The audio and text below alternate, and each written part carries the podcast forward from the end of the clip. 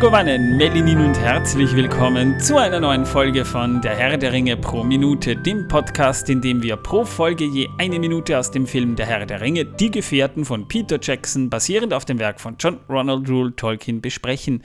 Mein Name ist Manuel und äh, liebe Leute, der Winter geht langsam in die Schlussphase. Ich bin ihn auch langsam leid. Wie geht's denn euch damit, Torben? Äh, heute hatten wir tatsächlich so eine Art Schnee-Hagelregen, das war sehr lustig. Und wir haben heute eine Temperatur von 2 Grad gehabt bei uns. Ja, das war irgendwie so ein Graupelding, weil ich bin auch gerade nach Hause gekommen und da kam dieser, also Graupel ist eigentlich nichts anderes als Schneematsch. Äh, widerlich. Ja, das Und- war schon eher, das war schon fester. Also es war schon, zwischenzeitlich war es matschig und das runterkam, zwischenzeitlich war es richtig fest. Ja, bei dieser war so Temperatur wird es spannend, ja. Also wunderbar. Wirklich tolles Wetter. Das momentan. überhaupt, ja. Ja, das Wetter, das wir momentan haben, das ist echt toll. Übrigens, Martin haben wir auch wieder hier in der Sendung. Grüß dich. Hallo. Und Hat- ja, ich kann den Winter auch nicht leiden. Ja. nee, ich bin überhaupt kein Winterfan. Also ich freue mich, wenn es dann schon wieder langsam wärmer wird, ehrlich. Obwohl, obwohl wir haben heuer, äh, ich meine, wir sind zwar bei den Tolkien-Tagen in Deutschland, aber wir haben noch gar keinen Urlaub gebucht. Ich meine, es ist jetzt so, jetzt könnte man wieder. Corona ist ja de facto jetzt mal vorbei, hoffentlich bleibt so. Aber ich habe keine Ahnung, wo wir hinfahren könnten in Urlaub. Du musst immer noch Maske tragen in der Apotheke, beim Arzt, äh, zumindest bei den meisten Ärzten, im Krankenhaus und auch noch in den öffentlichen. Mm, In Wien, ja, am Land ist es schon ein bisschen lockerer, aber da hast nicht Unrecht. In Deutschland gibt es ja auch noch Regelungen. Da, da fällt ja erst die Maskenpflicht im Fernverkehr, soweit ich weiß. Die ist ja bei uns schon im Juni gefallen. Aber viel spürt man nicht mehr davon, fairerweise. Das kann man schon sagen. Im Lokal nicht, äh, in den Läden nicht, im Kino nicht, bei Konzerten nicht. Aber wie gesagt, ich habe gar keine Ahnung, wo man hinfahren könnte in Urlaub. Corinna meint, Ostsee wäre mal interessant, aber find mal was in der Ostsee. Ich, ich, ich war da noch nie oben, ich kenne mich Manuel, da oben nicht, in, aus. An der An Ostsee. der Ostsee. Vielleicht haben ja unsere Zuhörer und Zuhörerinnen eine Idee, wo, wo, wo wir hinfahren könnten, ja. Äh, Berchtesgadener Land würde mich auch reizen, aber Ostsee, also Ostsee soll besser als Nordsee sein, habe ich mir sagen lassen. Vielleicht könnt ihr uns dummen Österreichern dann ein paar Tipps geben. Würde mich schon interessieren, die Gegend. So, ja, genau. Ja. Würde dich interessieren, ja. Freut uns sehr, dass es dich interessiert. Äh, ja, ähm, schön, dass du Urlaub leisten kannst. Ähm, Ich noch, bin mit den Tolkien-Tagen und dem Rollenspieltreffen ausgebucht. Das Ja. war's für mich dann. Ich meine, leisten ist, ist die eine Sache, aber äh, die, die, die, das, das Wollen, das ist ja das Nächste. Ja? Ich, ich muss dieses Jahr auch gar nicht fahren. Irgendwohin. Es, es, es, es juckt mich nicht. Am Strand langweile ich mich. Also so ein klassischer Strandurlaub. Ich weiß nicht, wie es euch geht. Ich langweile mich bei sowas. Eigentlich. Also ich eher. langweile mich nie bei sowas. Weißt du warum? Ich baue eine Sandburg nach der anderen. das ist natürlich sehr löblich. Ja? Und dann kommen immer die Eltern von Kindern an und sagen zu mir, Sie, Sie, gehen Sie, Sie, Sie nehmen zu unseren Kindern den ganzen Sand weg. oh, du armer Torben. Also du kannst es Ja. wirklich niemandem recht Nein, die armen Ja, nee. Kinder. Doch nicht ich, mir ist das doch scheißegal. So. Die sollen doch ihren Sand selber besorgen. Ja, am Strand vor allem, ne? Also, das Ja. ist, äh, du bist schon assi. Also, ehrlich, Tom. Ja, ja. Du bist sowas von assi. Nein, das ist mir wirklich mal passiert vor ein paar Jahren. Ja, das Da kann hat ich mir mir eine vorstellen. Frau gesagt gehabt, ich würde ihrem Kind den Sand wegnehmen. ja. ähm, war das nicht, war das ein Sandkasten oder war das ein Strand? Das war ein Strand. Ah ja, im Oh Sandkasten Mann. hätte ich es verstanden, ja. Nein, ich glaube, die hatte irgendwas am Kopf, so einen Stich oder sowas. Ja, Torben, das ist deine, deine bloße Anwesenheit, macht das schon mit Leuten, ja. Das könnte ja auch sein, ja. Ja. Äh, ja, aber da langweile ich mich. Also so ein, so ein also mich, mich würde ja so Skandinavien würde mich total reizen, so ein bisschen was ansehen. So Island wäre reizvoll. Also unser Schottland-Urlaub vor ein paar Jahren, das war der schönste Urlaub, den ich je hatte. Also der war wirklich toll.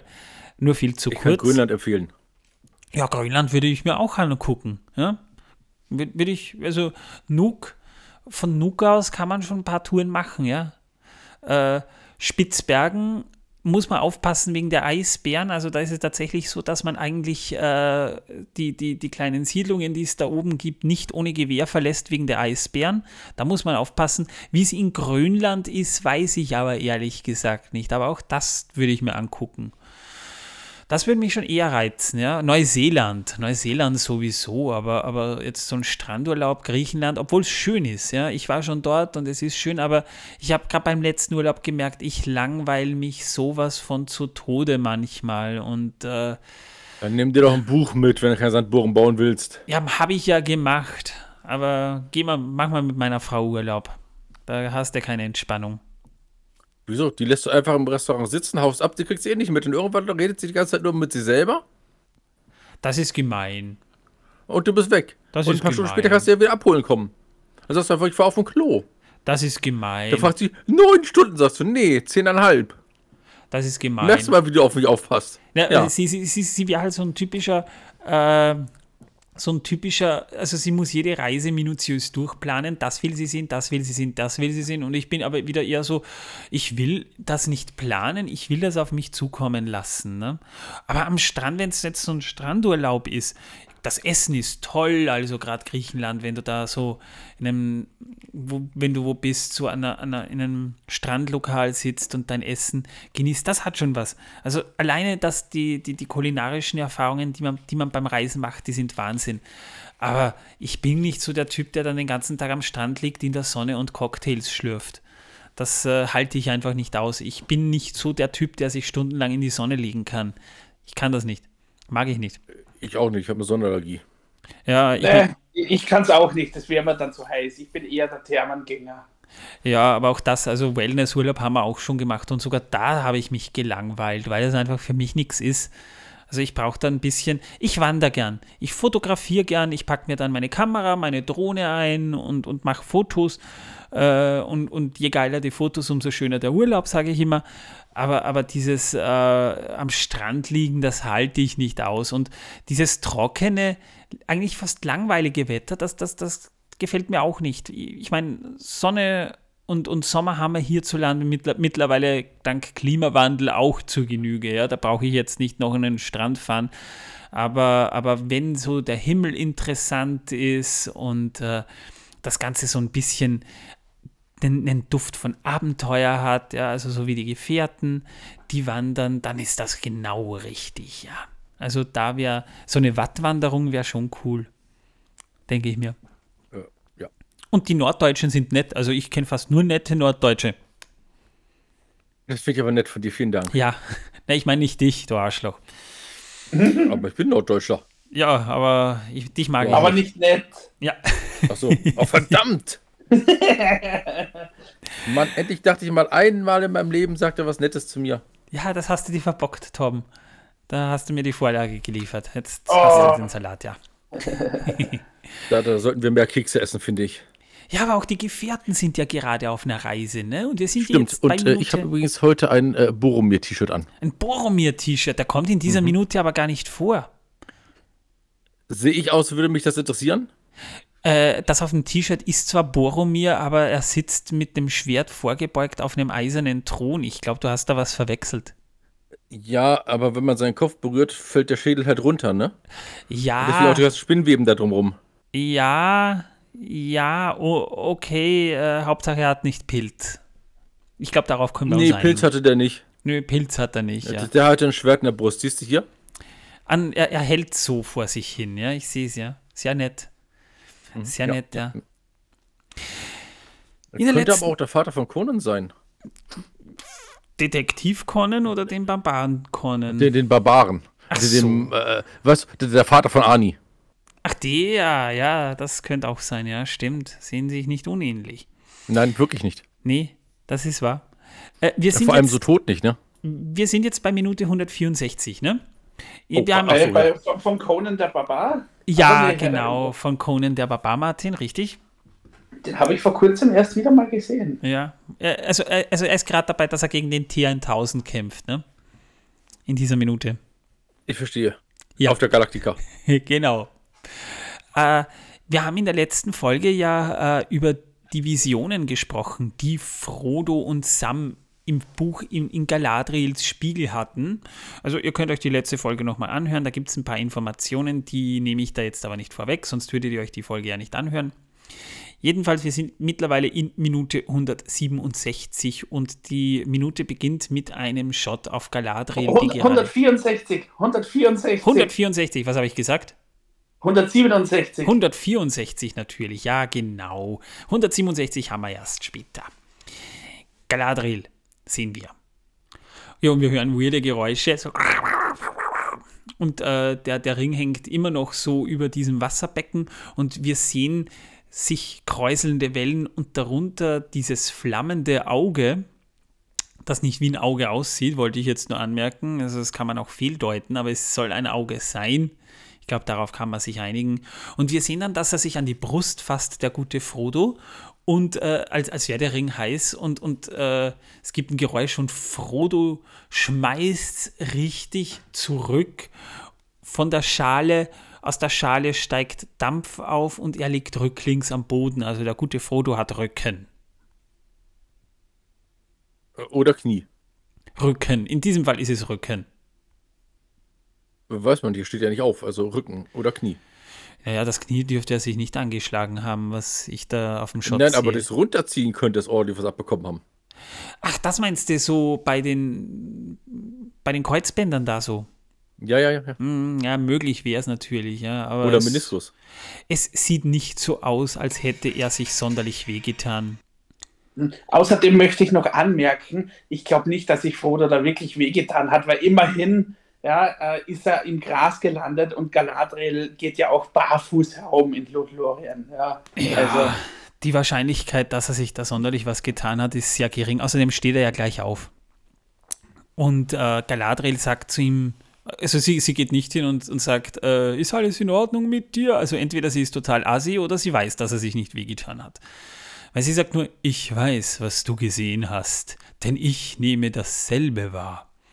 Und er steht auf und äh, sie sagt dann wortlos, also ohne die Lippen zu bewegen, als wäre das so eine telepathische Eingabe, du hast gesehen, was geschehen wird, wenn du scheiterst. Ähm, spannend. Ich meine, Elben können sich ja theoretisch unter Umständen ja tatsächlich ohne zu sprechen miteinander verständigen. Aber es ist keine klassische Teleportation, sondern das ist irgendwie so eine Eingebung im, in die Herzen der Gegenüber. Ne? Also wir würden die Elben da wahrscheinlich die ganze Zeit sehen, wie sie sich anschweigen. In Wahrheit reden sie gerade übers Wetter. Und äh, ich finde, ich finde, ich finde es schade, dass das erklärt wird, dass sie jetzt noch Frodo erklärt, du hast gesehen wird, was du hast gesehen, was geschehen wird, wenn du scheiterst. Ich, ich, ich hätte es offen gelassen. Ich hätte da gar nichts gesagt, weil äh, das ist so ein Punkt, den muss man gar nicht erklären, meiner Meinung nach.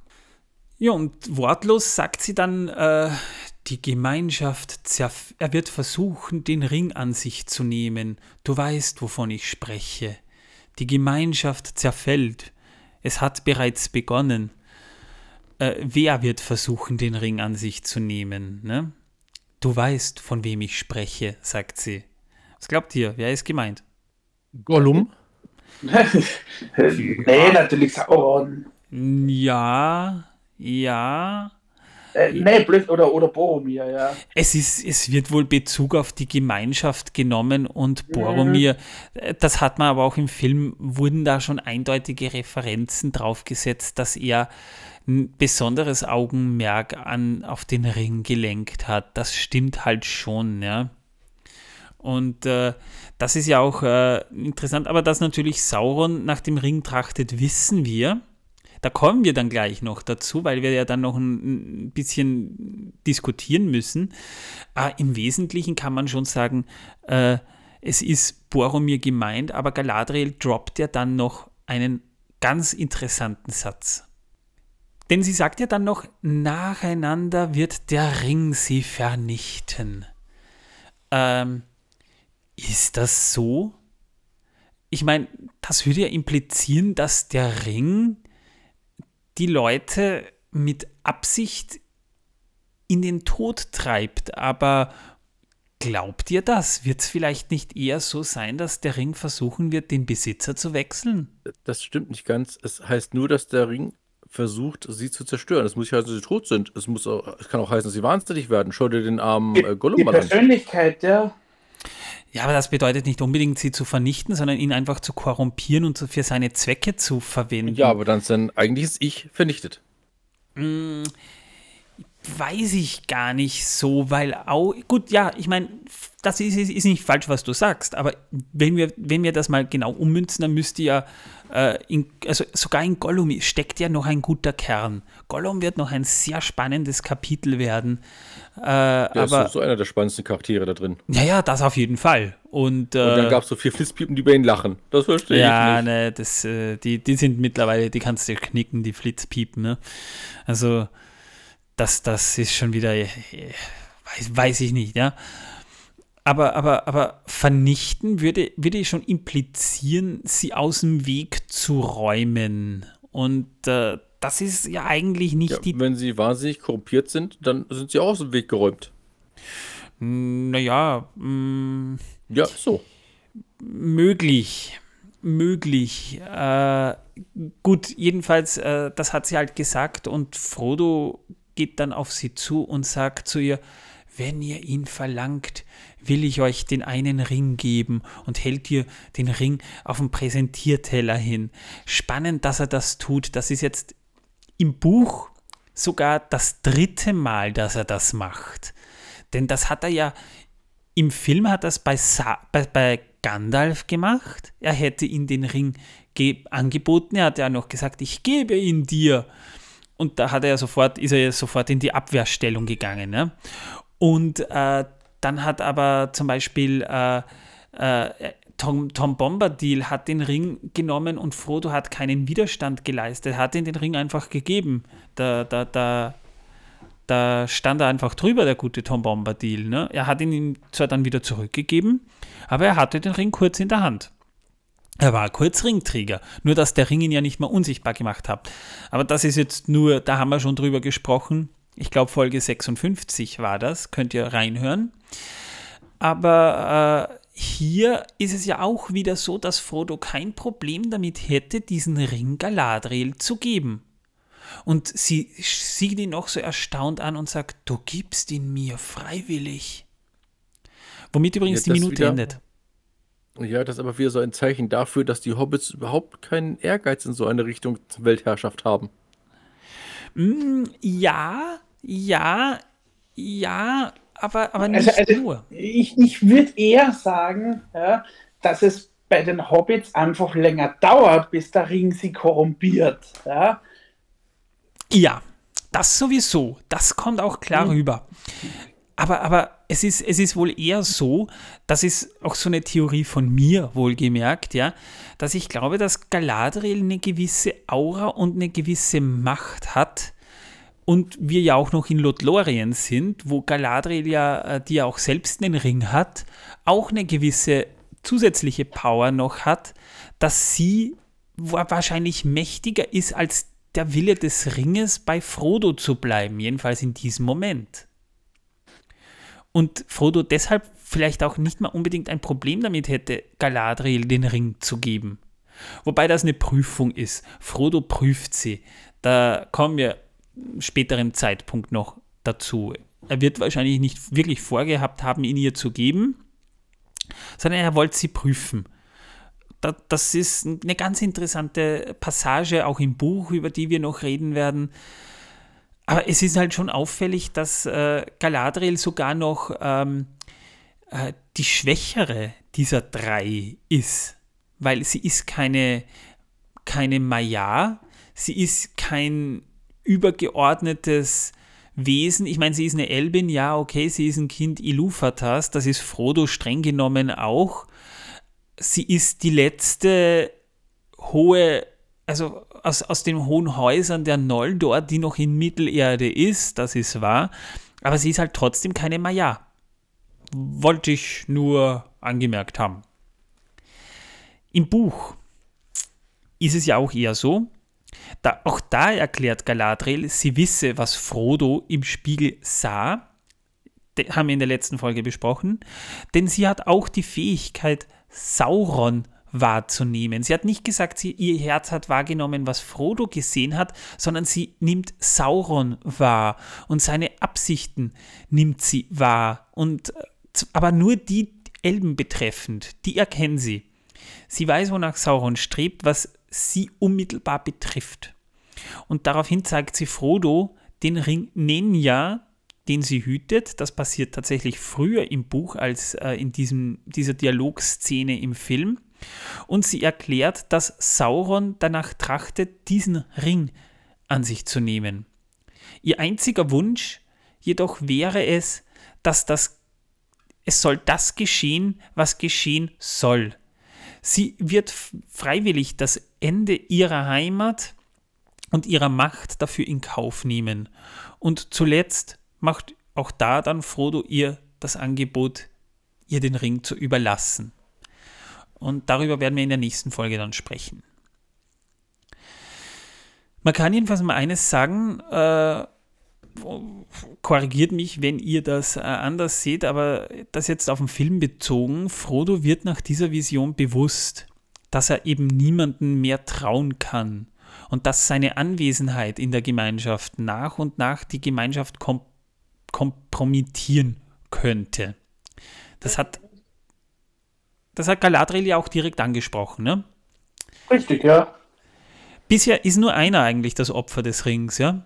Aber wie lange würde es dauern, bis die anderen dann davon betroffen würden? Ja? Also gerade Boromir, wenn, wenn der nach dem Ring trachtet, wie lange wird es dauern, bis ein, ein, ein Aragorn danach trachtet, ein Legolas danach trachtet, ein Gimli danach trachtet, ja? Also wir könnten natürlich jetzt durchspielen, was würde passieren, wenn dieser und dieser Gefährte den Ring an sich nehmen würde.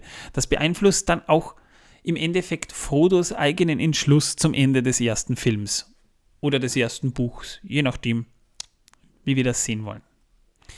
Deswegen, liebe Leute, mal grundsätzlich eine Frage. Jetzt müssen wir uns ein paar Szenarien ausmalen. Ja? Also schalten wir mal unsere, unsere Fantasie, also setzen wir uns unsere Fantasiekappen auf und stellen uns mal die Frage, was müsste passieren, damit Frodo scheitert und was würde danach passieren? Naja, was müsste passieren, dass Frodo scheitert? Also dass er zum Beispiel einen der Ringgeister in die Hände fällt. Ja? Die gibt es ja noch. Wird zwar jetzt da im Film nicht gezeigt, aber sie tauchen dann ja wieder auf. Ja, er ja. könnte sich einfach verlaufen auf dem Weg zum Berg hin. Ja, ja, das ist alles wahr. Oder auch, dass ihn die Orks aufgreifen, aber da müsste man sich dann fragen, welche Orks. Und ähm, da kommen wir das dann gleich noch dazu. Und ganz, ganz übel, eine Elster könnte ihm den Ring stehlen. Das wäre übel, ja. Das wäre wirklich übel. Die Elster könnte ihn den Ring stehlen und direkt nach Mordor tragen. Nee, die würde die, die, den Ring. Nee, in ihr Nest. In ihr Nest, ja, genau. Ja. Und da müssen dann. Und, und 2000 Jahre später findet ein armer Gollum endlich seinen Ring wieder. In einem Nest. In einem Nest. gehütet von, Gena von einer. Ja nicht, weil da wäre Gollum auch schon inzwischen gestorben, weil er hatte den Ring nicht mehr. Das heißt, sein Leben wird ja eigentlich nicht mehr künstlich verlängert. Nee, sein Hass und sein Wille, den Ring wiederzufinden, seinen Schatz, hält ihm natürlich so lange am Leben. Du musst nicht immer von dir auf andere Leute schließen, Torben. Ach so. Naja, oh. aber, aber ist das so? Weil da müsste er jetzt, jetzt schon tot sein, weil 60 Jahre vergangen sind. Ich meine, äh, Gollum ist jetzt, ist, ist Gollum gealtert, seit er den Ring verloren hat, glaubt ihr?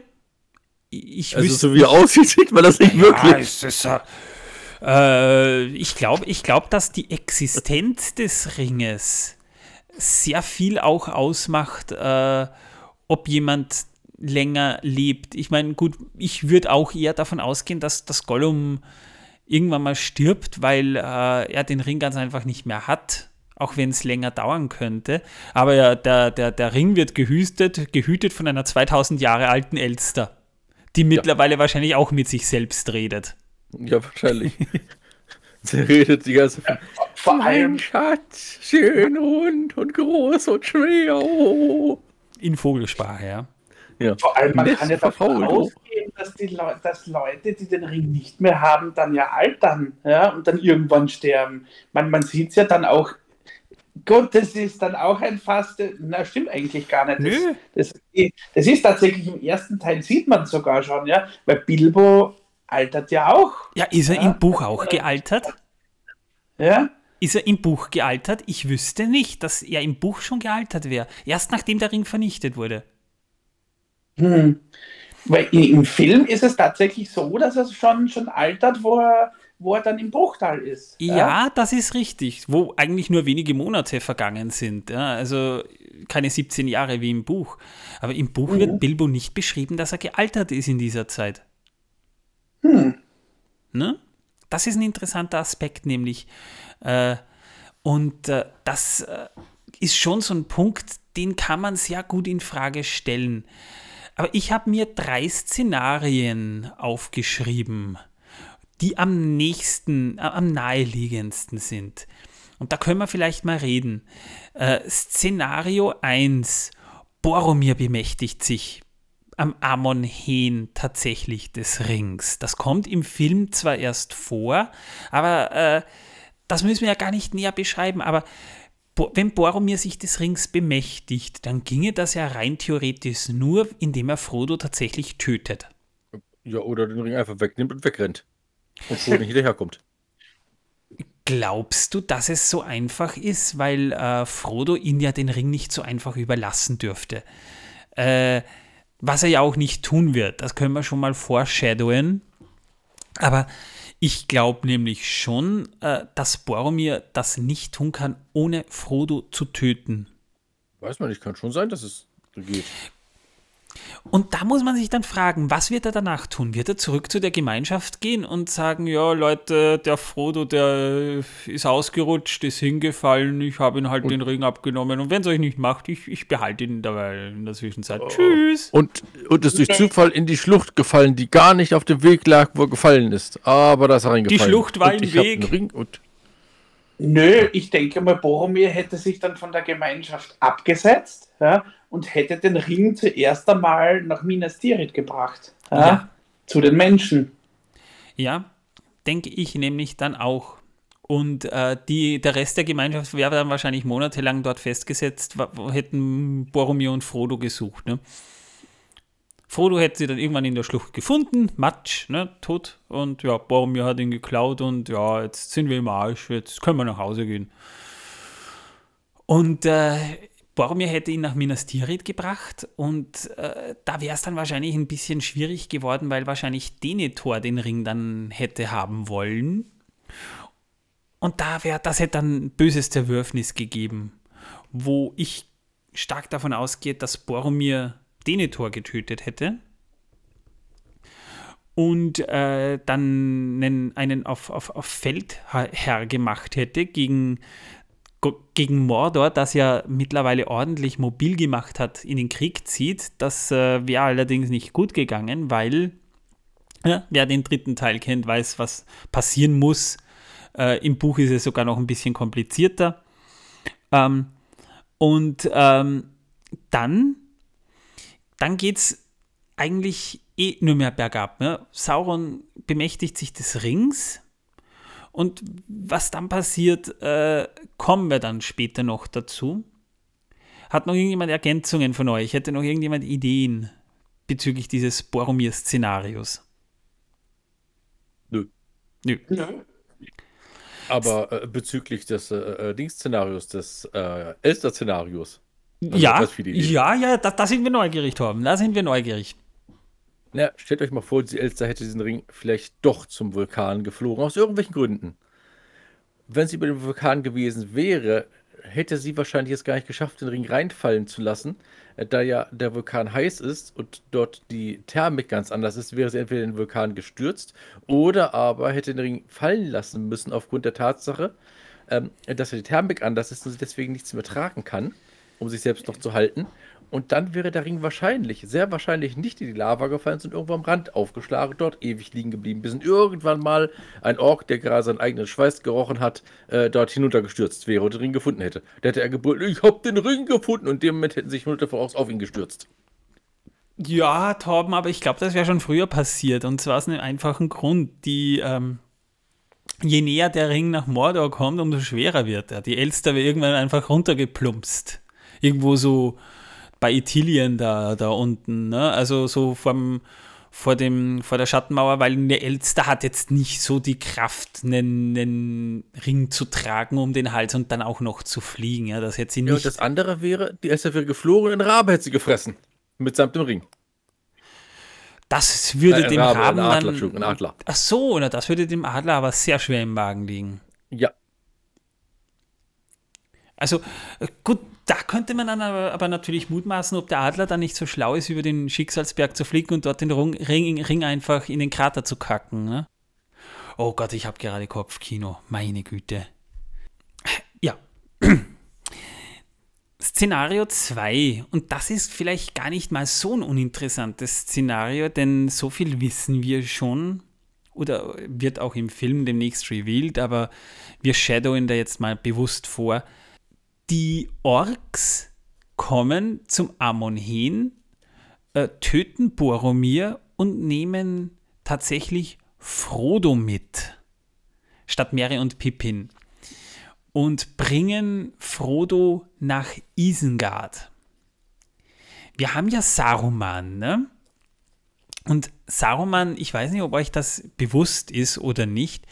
Und äh, das ist ja tatsächlich sogar im, im Buch anders als im Film. Im Buch ist Saruman zwar sehr wohl augenscheinlich mit Sauron im Bunde, aber er ist ihm nicht so blind ergeben, wie man vielleicht glaubt, weil er hat schon Kenntnis, dass der Ring gefunden wurde. Und ich meine, das weiß Sauron oder Sauron sucht nach dem Ring, aber Saruman weiß, dass er in dem Besitz von Hobbits ist und die sind offensichtlich auf den Weg. Seine Spione haben ihn informiert. Da hat er nämlich schon Sau hat Saruman Sauron was voraus, denn Sauron weiß noch nicht, dass die Gefährten auf dem Weg sind, um den Ring zu vernichten. Saruman könnte sich das denken und will sich des Rings aber eben selbst bemächtigen. Deshalb meine Frage jetzt mal an euch, äh, was würde passieren, wenn Saruman den Ring in die Finger bekommen würde? Äh, also ich denke mal, Saruman würde den Ring dann selber einsetzen wollen. Ja? Und das wäre dann irgendwann einmal zu einem, wahrscheinlich, wahrscheinlich bei Isengard, zu einer gewaltigen Schlacht gekommen zwischen den Truppen von Saruman und den Truppen von Sauron. Ja? Wo sie sich dann um den Ring ge, ge, ge, äh, gestritten hätten. Ja, ja und bei das Sauron, bei Sauron ist ja interessant, er ist ja wie Sauron ein Majar. Das heißt, wenn Saruman den Ring hat, und das ist ja auch der Grund, warum Gandalf sich so davor gefürchtet hat. Ja? Aber Sauron hat ja jetzt nicht unbedingt die, die Agenda, wie, wie Gandalf den Ring gleich für gute Zwecke einzusetzen, sondern für seine Zwecke einzusetzen. Ja? Und wäre damit Sauron eigentlich grund, grund, grundsätzlich schon mal ebenbürtig. Das heißt, Saruman sitzt in Isengard, der würde wahrscheinlich zunächst mal Rohan überrennen, weil äh, das ist das äh, nächste Land, das ihm halt noch gefährlich werden könnte oder ihm halt ganz einfach nur noch im Weg liegt. Ich meine, hätte, hätte er Frodo getötet oder eingesperrt, da kann man jetzt mutmaßen. Ja? Ich halte Saruman schon für jemanden, der vielleicht Frodo tatsächlich so weit bezirzt hätte, ihn den Ring freiwillig zu geben mit irgendwelchen Trugbildern, ihn aber vielleicht nicht gleich getötet, sondern mal eingesperrt, weil vielleicht gibt es noch irgendwelche Informationen, die er ihm geben kann. Äh, also er hätte wahrscheinlich Frodo nicht mehr unbedingt gefoltert, sondern ganz einfach nur, so wie ich es mit Torben tue, im Keller eingesperrt und, und, und Pilz gegeben zu ess, zum Essen. Genau, Pilz. Pilz ist gut. Ja, und nachdem Rohan dran war, holt er sich Gondor. Und äh, da wird es aber problematisch, nehme ich mal an, weil auch wenn Saruman eine gewisse Streitmacht hat, mit der er Rohan wahrscheinlich noch gut erobern konnte, für Gondor wird es vielleicht nicht reichen. Da bräuchte er dann schon Mordor dafür. Mordor wird aber in der Zwischenzeit natürlich Wind bekommen haben, dass Saruman den guten Sauron verarscht hat, mehr oder weniger, und wird inzwischen gegen Isengard aufgerüstet haben. Gondor liegt halt auch im Weg, ne? das, das, das kann Sauron immer noch überrennen, weil die, die, die, die Kraft äh, anzugreifen, die hat er ja mittlerweile, oder, oder zumindest fast, ne? da muss nicht viel Zeit vergehen, dann kann er das schon machen.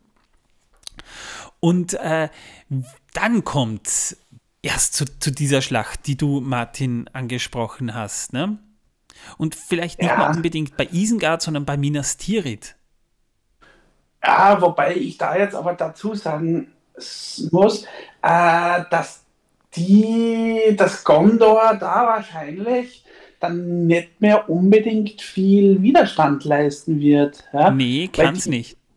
Ja, weil die Ereignisse eben, dass dann Denethor, der ja quasi Minas Tirith und Gondor schön langsam aber sicher zugrunde richtet, ja, äh, und dass das dann, dann aufhört, ja, die finden ja dann nicht statt. Das heißt, Denethor kann dann ja noch weiter ja, wirken und natürlich dann die Armee von Gondor noch weiter schwächen und so weiter.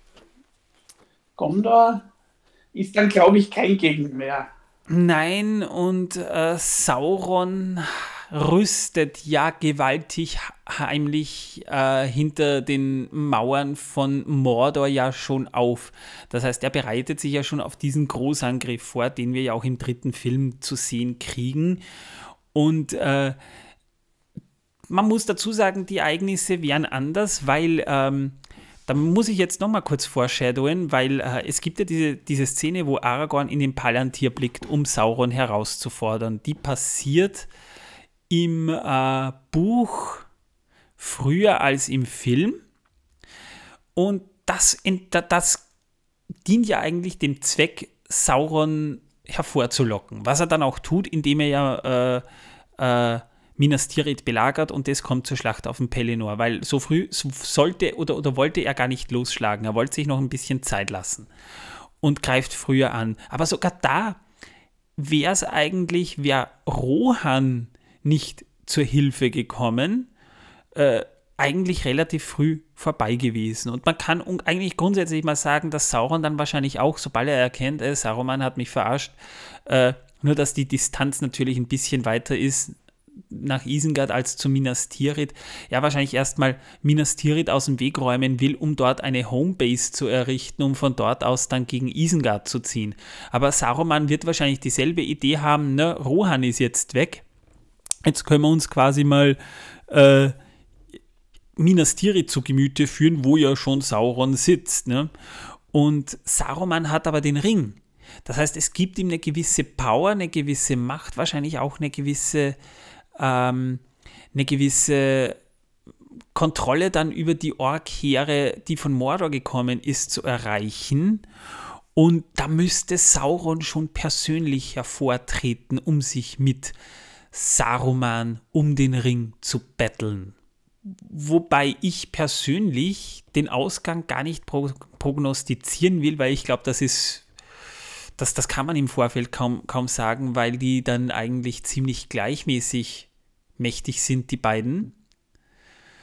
Und äh, Saruman den Ring de facto kontrolliert. Er könnte es vielleicht schaffen, dass er dann durch seine Macht tatsächlich die Kontrolle über Sauron erlangt, ihn aber natürlich nicht vernichtet. Das kann er gar nicht, weil dann müsste er ja auch den Ring vernichten, aber insoweit schwächend, dass er dann quasi Sauron kontrolliert und Saruman hätte dann den Laden geschmissen und der wäre dann der Obermacker, der wäre dann der Papa Stromberg. Ja, und der Sauron wäre halt schon wieder Untergebener. Wieder ja. unter solange solang bis ihm was einfällt, um, um, um Saruman zu überlisten. Ja? Also äh, ich bin mir nicht sicher, ob es unter Saruman besser wäre als unter Sauron, ehrlich. Also das glaube ich persönlich nicht.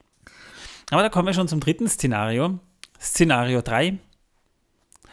Äh, Frodo gerät Mordor-Orks oder den schwarzen Reitern in die Hände. Die schwarzen Reiter werden wahrscheinlich Frodo dann tatsächlich töten den Ring an sich nehmen und wahrscheinlich gleich mal zurück äh, zum Baradur tragen. Ja, davon darf man mal ausgehen. kommt dann der Hexenkönig, er sagt, hey, Meister, ich habe ein Geschenk für euch. Braucht euer Aug noch zu einen zusätzlichen Ring? Und überreicht ihm den Ring. Oh, und, und, und ich, ich, ich bin sicher, ich bin ja, ich bin ja Team Sauron, ne? Bin sicher, der freut sich dann. Der wird sagen, yeah, endlich, ich hab den Ring, danke, Bro, du, du bist der Beste. Was kriegst du dafür, ne? Willst du meine DVD-Sammlung? Willst du meine, meine, meine erstgeborene Tochter? Was wird Sauron zuerst tun, wenn er den Ring hat? Er hat ja dann seine volle Stärke wieder. Glaubt ihr, oder, oder glaubst du, glaubt ihr, äh, er könnte dann rein theoretisch auch wieder eine Gestalt annehmen, mit der er sich aus Baradur raustraut? Er ist eigentlich ein feiger Hund, weil er sich da immer im Turm verschanzt hat bis dato. Ne? Er ist ja nie wirklich raus, er hat sich da im, im Turm verschanzt, hat halt äh, über, durch ein Palantir geguckt, was da so abgeht in der Welt, aber er selber ist eigentlich nie, nie raus. Glaubt ihr, er traut sich dann wieder raus? Wenn er den Ring hat, klar. Ja. Weil er, er hat sich auch deswegen nicht rausgetraut, weil er so hässlich war, weil er nicht schön anzuschauen war. Er hätte ja vorher auch schon raus können, aber er hatte ja nie wirklich eine körperliche Gestalt. Ne? Man darf also schon davon ausgehen, dass er dann seine alte Rüstung wieder anzieht. Ihr wisst schon, diese, diese Stachelrüstung da, diese, die so ein bisschen wie ein Pferdeskelett aussieht, Rüstung. Und äh, ich glaube, der marschiert einfach nach Isengard rein und sagt, meins, Wahrscheinlich, ja. meins, du gibst mir das jetzt und ich setze mich da jetzt auf den Thron und du, entweder du verpisst dich oder dienst mir, aber wenn du sagst, äh, nee, will ich nicht, dann hängt dein Kopf draußen. Also suchst dir aus, guter Denethor. Wie lange glaubt ihr, wird er brauchen, bis er, bis er den ganzen Westen Mittelerdes, um den es ja vorwiegend geht, überrannt hat? Hm, Ja, Das ist eine gute Frage, ne? Weil, äh, vielleicht, vielleicht ein paar Jahre. Höchstens. Höchstens. Ja, man muss mal bedenken, äh, wir haben da halt folgende Sache. Wir haben ja da Gondor, das in der Nachbarschaft ist, das ist dann wahrscheinlich relativ leicht, ne? weil äh, wir wissen ja nicht, ob Aragorn überhaupt noch lebt oder ob das dann überhaupt noch eine Rolle spielt, weil Sauron hat den Ring, also er hat sein Endziel erreicht, jetzt kann er sich quasi mal Gondor einverleiben, das wird wahrscheinlich maximal zwei Wochen dauern, schätze ich mal, ja, weil äh, seine ganze Armee ja eigentlich nur darauf wartet, dass sie gegen Gondor in den Krieg ziehen können und die haben ja nur ein paar Tage gebraucht, bis sie Minas Tirith belagert haben und die, die Tore eingetreten haben, ja, und da hatte, da, da war Sauron noch gar nicht mal dabei. Da hatte der Hexenkönig von Angmar noch das Kommando, aber nicht direkt Sauron. Der kann sich in der Zwischenzeit um die anderen Teile von Gondor kümmern und äh, Minas Tirith wahrscheinlich nach fünf Tagen und wenn die Hauptstadt erobert ist, wenn du quasi die, die, die Flag ge- ge- gecaptured hast, dann kannst du dir auch den Rest suchen. Ne? Achso, ich dachte, dann geht der Rest Guerilla. Das wird wahrscheinlich sehr wohl der Fall sein. Die werden sich dann natürlich in die Wälder zurückziehen, da wo die Puckelmänner hausen. Und das ist alles Waldläufer, genau. Ja, eh so wie die Waldläufer des Südens, die eigentlich auch sehr, sehr, sehr auf, auf, auf Guerillataktiken eigentlich spezialisiert sind unter, unter Faramir. Aber, aber im Endeffekt ist das ein aussichtsloser Kampf, weil sie nichts haben. Äh, die können sich bestenfalls verstecken, aber, aber sie haben nicht mehr wirklich viel, worüber, worum sie kämpfen können. Ne? Weil alles da so südöstlich von, von Mordor, Ruhn, gehört ja schon Sauron. Das heißt, da hat er schon seinen Einfluss. Südlich auch, also Umbar ist auch unter, unter Saurons Kontrolle. Äh, die Korsanen, ne? Und äh, das heißt, äh, da gibt es nur mehr einen Weg nach Norden und nördlich sitzt, Sa sitzt Saruman, der den Ring nicht hat, wie wir, wie wir wissen, und demnach immer noch ein loyaler Speichellecker Saurons ist. Vielleicht hat Sauron mittlerweile äh, erkannt, dass Saruman ihn vermutlich verarschen wollte und äh, sorgt vor, aber er wird wahrscheinlich, äh, Saruman wird wahrscheinlich eher Opportunist sein und äh, äh, sozusagen der Untergebene, also, also so quasi die Bitch von Sauron sein, so wie Sauron damals die Bitch von Melkor war, ne? Und äh, da werden sie dann mal gemeinsam Rohan überrennen und das wird wahrscheinlich auch nicht länger als ein paar Wochen gehen. Also nach äh, zwei Monaten kann man sagen, ist mal dieser Bereich, und das ist ja eigentlich auch der am dicht, die dichtest besiedelte Menschenbereich in diesem Areal, der ist mal erobert de facto. Ne? Das geht schnell. Spannend wird es dann, äh, ob Saruman zuerst in Richtung Düsterwald zieht, um die Waldelben dort zu überrennen, weil Dol Guldur steht ja auch noch dort und wir wissen, äh, auch wenn wir es im Buch nicht direkt sehen, aber in den Anhängen steht es, dass auch dort gekämpft wurde. Das heißt, die werden sich dann mal darum kümmern, äh, Lothlorien und Düsterwald zu erobern. Und Tal und natürlich auch die Eisenberge. Also dort wird es dann ziemlich heftig zur Sache gehen. Der, der Ringkrieg tobt ja gegenwärtig auch dort, nur dass wir das halt nicht mitbekommen. Außer dass im dritten Teil in der, in der Extended Version mal von äh, Legolas angesprochen wird, dass auch die Zwerge kämpfen, aber wir sehen keinen einzigen kämpfen, aber es wird gekämpft, das wissen wir. Das heißt, äh, da wird es dann auch mal so in diesem Zeitraum drei, vier Monate dauern, bis äh, Lothlorien bestenfalls nur noch eine belagerte Insel ist. Also die kommen dann bei keiner Seite mehr raus. Ne? In Moria werden sich die Orks mittlerweile auch mo mobilisiert haben und Lothlorien überrennen. Das ist meine Theorie. Könnt mich natürlich korrigieren, wenn ihr das, äh, wenn ihr da noch Anmerkungen habt.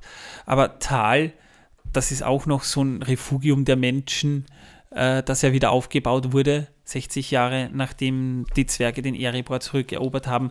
Die werden nicht viel Chance haben gegen die Macht. Ja?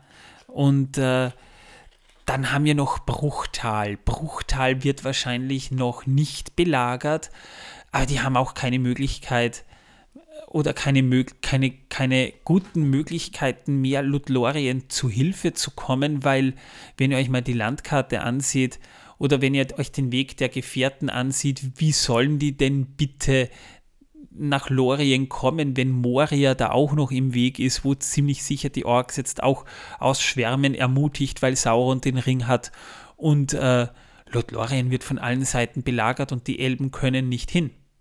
Scheißsituation. Lothlorien wird dann wahrscheinlich auch circa, weil Galadriel ja noch den Ring hat und sich wahrscheinlich am Ende mit Sauron bekämpfen muss. Das ist jetzt ein Szenario, das spielt sich nur in meinem Kopf ab. Ja? Vielleicht habt ihr da andere Ideen. Ich vermute mal, dass es dann am Ende darauf hinausläuft, dass Galadriel äh, vielleicht noch mit Gandalfs Unterstützung, ja, ja, der ist nicht tot, ja, wir wissen es, ähm, noch kämpft. Und Elrond, der ja auch noch einen der Ringe hat, ja, dass die dann nochmal so ein Aufgebot aufleben lassen und es wird im Endeffekt dann wahrscheinlich um Lothlorien zum alles entscheidenden Battle kommen, aber auch den können sie nicht gewinnen. Und Sauron wird vielleicht diese, die ganzen Elbenringe zurückerobern. Und sobald er die hat, hat er Lothlorien unter seiner faktischen Kontrolle, Bruchtal unter Kontrolle, äh, sogar Lindon oder, oder, oder das, was von Lindon jetzt noch übrig ist, unter seiner Kontrolle und er kann ungehindert Bruchtal überrennen und marschiert direkt gen Auenland. Und das wahrscheinlich knapp ein halbes Jahr nach den Ereignissen, also mitten im Sommer. Und dann passiert mit dem Auenland das, was, was Frodo ja auch dann in der Vision sieht, wenn er scheitert. Ne? Also die Hobbits werden einen scheiß Tag haben, weil da plötzlich Orks an den Grenzen stehen. Die Waldläufer können auch nichts mehr ausrichten, weil sie viel zu wenige sind, ja. Und die können die Hobbits ganz einfach versklaven. Und wie wir aus dem Buch wissen, äh, auch wenn Sauron keinen praktischen Nutzen daraus zieht, er versklavt um des Versklavens willen weil die Hobbits oder weil ein Hobbit so lange seinen Ring hatte, will er sich an all den anderen Hobbits rächen, indem er denen ganz einfach jetzt das beschissenst mögliche Leben aufdrückt und sich daran erfreut, dass sie versklavt werden. Und ich, ja, ich würde auch sagen, innerhalb von einem Jahr hätte Sauron das Ganze unter Kontrolle. Mhm. Oder schneller. Ja, das ist jetzt nur eine Einschätzung von mir. Er hat ja viele Orks. Er hat nicht, äh, und er kann mehr, er kann mehr züchten. Ja? Äh, Die züchten sich schneller als Menschen. Vielleicht Und- sogar schneller als Hasen. das mag sein und wahrscheinlich äh, auch noch die Brutstätten unter Isengard, die helfen ihm da auch noch. Ne? Saruman wird wahrscheinlich zum Gouverneur vom Auenland ernannt. Ja? Also der kriegt dann vielleicht auch ein bisschen Macht und Land zugesprochen, dass er im Namen Saurons regiert und die, die sieben Königslande sind erschaffen. Ne? Nur ohne Drachen. Wobei, vielleicht gibt es wieder welche. Oder Balrogs. Jetzt aber, aber mal eine grundsätzliche Frage. Was gibt es denn dann noch oder was gibt es denn da noch für Möglichkeiten, Sauron irgendwann mal zu besiegen?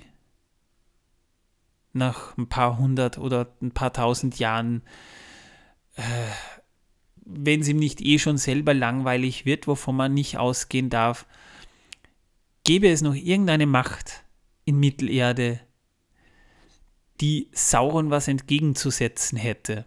Ich vermute mal, Tom Bombadil hätte sich einfach verpisst. Ne? Den äh, kann man zwar nichts anhaben, aber auch der wird wahrscheinlich nicht neugierig sein, dass da plötzlich Orks an seiner Tür stehen und ich glaube nicht, dass er so einfach zu töten ist. Der wird sich wahrscheinlich einfach verpissen irgendwo hin. Aber glaubt ihr, es gibt noch irgendeine Möglichkeit danach, Sauron aufzuhalten? Also ich glaube es nicht. Ja, ich auch nicht, außer, außer,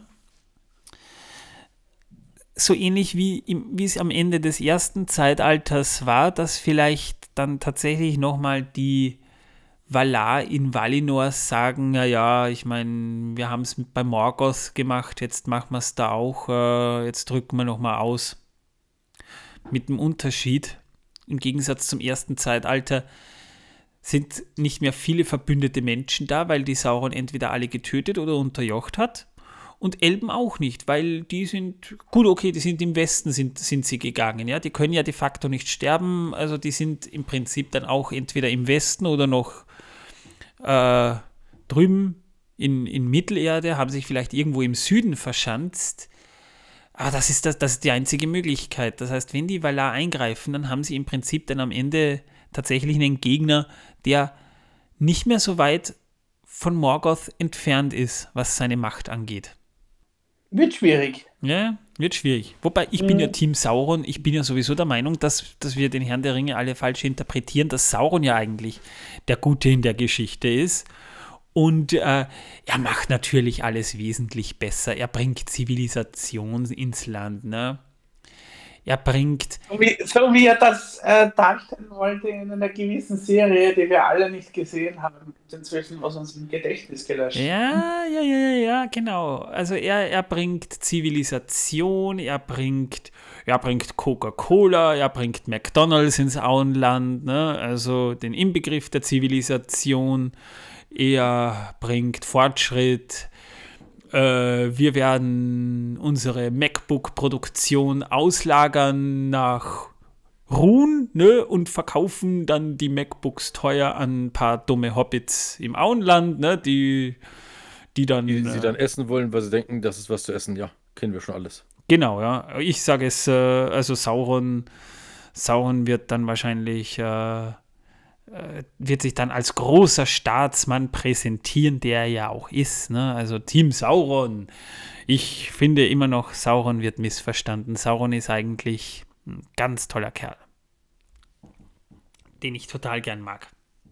Er ist total knuddelig eigentlich. Wenn man ihn mal näher kennt, weiß man, der, der ist gar nicht so, so übel. Ja, also, ne, Sauron, wenn du, wenn du den Ring an dich ziehst, äh, denk an deinen Lieblingspodcaster. Ich werde dich influenzen. Ich werde, ich werde die Propagandamaschine rühren. Ich werde die Werbetrommel rühren. Ich werde überall sagen, was für ein dufter Kerl Sauron ist. Ja, damit wären wir durch mit der Minute. Außer ihr habt da noch was anzubringen. Jo, nö. Nö, eigentlich nicht. Ja, dann habe ich ja meine Arbeit gut getan. Ne? Super. Ja, Jo, jo, jo, jo. So, wer von euch hat Wissen, dass die Welt versaut? Ja, wie immer, ich natürlich. Na bitte, Torben. Ja, und zwar am 15. November 1901 meldete der damals 26-jährige Hutchinson in New York das Patent für seinen ersten äh, Akustik, für sein erstes, was, was? Akustikon an. Ah, jetzt habe ich das. Akustikon. Ja, das ist ein Hörgerät. Es besteht im Grunde genommen nur aus einem äh, äh, Kohlemikrofon äh, zur Schallaufnahme, einem Verstärker und einem Lautsprecher, den man ans Ohr halten muss, um eben zu hören. Das ganze Teil wog nur lächerliche 12 Kilo. Also, na dann, das nimmt man, das Ja. ist, äh, das nimmt man mit. und hat tatsächlich ein Vermögen gekostet für die damalige Zeit. Ja, das kann ich mir schon vorstellen, so ein 12-Kilo-Teil äh, mitnehmen. Vor allem, du musst das ja irgendwie auch mit Strom versorgen, ne? Ja, ja, ja, klar. Also, ist glaube ich auch nicht so einfach, ja? Ja. Also, da war der klassische Trichter, äh, den man damals hatte, vielleicht schon besser, ne? So, Ja, der kam davor, aber das war tatsächlich nicht so gut wie das Teil. Das Teil hier hat das viel besser gemacht, denn äh, man konnte danach wirklich klarer hören. Also Leute, die beides probiert haben, haben gesagt gehabt, mit dem elektronischen geht das viel, viel besser. Ja, das glaube ich schon, aber der Trichter war wenigstens cool. Wie beim Grammophon, ne? Jetzt wie dieser, dieser, dieser Zwerg da beim Hobbit bei der Verfilmung, ne? Mit dem Trichter. Trichter sind cool. Ja, Trichter sind eh cool, da kannst du cool Sachen in äh, Flaschen und so weiter füllen. Das ist wahr. Ah, ich habe heute Post bekommen von einer Steffi, äh, die uns was ganz Nettes geschrieben hat per Facebook und da steht drin, Hallo ihr Lieben, ich habe mir den Podcast extra für meine dreimonatige Neuseelandreise aufgehoben. Es macht so Spaß, euch zuzuhören, während ich durch das Land fahre. Bin zwar erst bei Folge Minute 47, aber schon mal jetzt großes Lob. Liebe Grüße, Steffi. Liebe Steffi, wenn du diese Minute hörst, bist du wahrscheinlich aus Neuseeland schon zurück. Ich hoffe, du hattest, weil, weil es wäre vielleicht ein bisschen bedenklich, wenn du jetzt die ganze Zeit unseren Podcast in Neuseeland hören würdest, dann stelle dir diese wunderbaren Drehorte anzusehen. Grüß Mata Mata von uns oder ich hoffe, du hast es schon gemacht, da habe ich dir auch geantwortet.